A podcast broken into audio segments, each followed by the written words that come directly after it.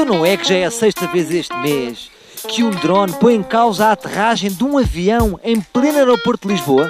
Meus amigos, isto não vale tudo. Não é só para termos uma boa chapa do cucuruto do Cristo Rei que vamos pôr em causa a vida de 80 passageiros. Bem, para falarmos sobre isto, apanhei aqui uns senhores quase perfeitos num jardim em Camedori. Quer dizer, não foram perfeitos porque, entretanto, passou, não, foi um drone, foi um rabo e também pôs em causa aqui a aterragem destes senhores na Terra. Sento-me eu num banquinho ao pé de dois senhores que acham que vamos falar sobre a bola, mas não. Eu hoje trago uma problemática muito mais importante neste momento do que a bola, que é... Olha, espera aí que o senhor agora parou para eu ver um rabo. Bom, meus amigos, o que se passa é que os drones andam a assustar os aviões. O que é que os amigos acham disto? Não acham que é um bocado perigoso? Muito perigoso. Então não é? Claro que sim. É inacreditável como é que estes tipos andam aí. É perigoso e pode originar uma catástrofe, não é? Então acha que toda a gente pode jogar ao bora despenhar um avião da TAP?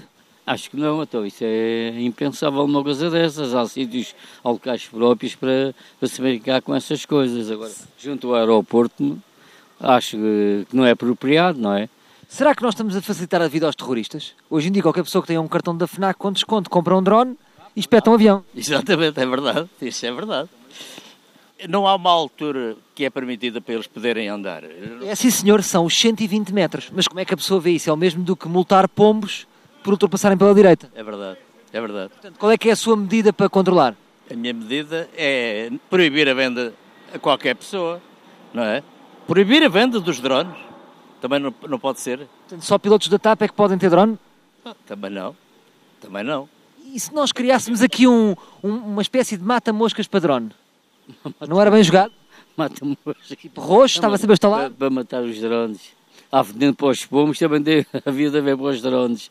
Não, eles não podem ultrapassar o limite, aquele limite está imposto por lei. Claro, mas o problema disto é, olha, vamos, vamos acabar como começámos. Viram aquele rabo que passou aqui? Estabilizou ou não estabilizou? Mísseis também para deitar os gajos abaixo. Não podia haver umas zonas com lançador de mísseis. Era lançador de mísseis, mas o problema é, ou então pôr um rabo destes. Passam um rabo, os drones caem todos. Ui, Jesus, até não cai. Bom, eu sei que excedemos aqui um certo limite a nível de vocabulário. Mas atenção, eu sou um profissional sério do humor e sei o que faço. O ponto que eu quero provar é: se querem proibir alguma coisa, proíbam os bons rabos, que esses sim é que destabilizam a sociedade. Voltamos amanhã com mais um, um para um.